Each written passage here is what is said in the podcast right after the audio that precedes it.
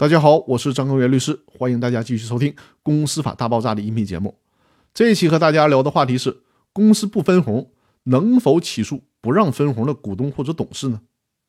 公司不分红实际上是控制着公司的大股东或者董事决定不让公司分红。公司利润分配纠纷的背后，真实的原因往往是小股东与大股东、控股股东或者是董事之间有冲突造成的。公司法司法解释四的第十三条规定了。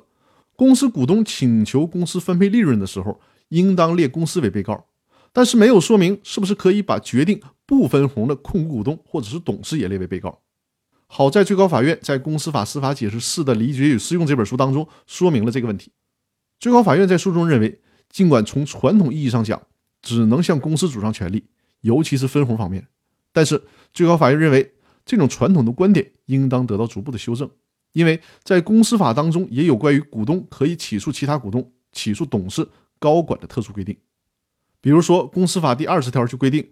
公司股东滥用股东权利给公司或者其他股东造成损失的，应当依法承担赔偿责任。第二十一条规定，公司的控股股东、实际控制人、董事、监事、高级管理人员不得利用其关联关系损害公司利益，违反前款规定的，给公司造成损失的，应当承担赔偿责任。第一百五十二条规定，董事、高级管理人员违反法律、行政法规或者是公司章程的规定，损害股东利益的，股东可以向人民法院提起诉讼。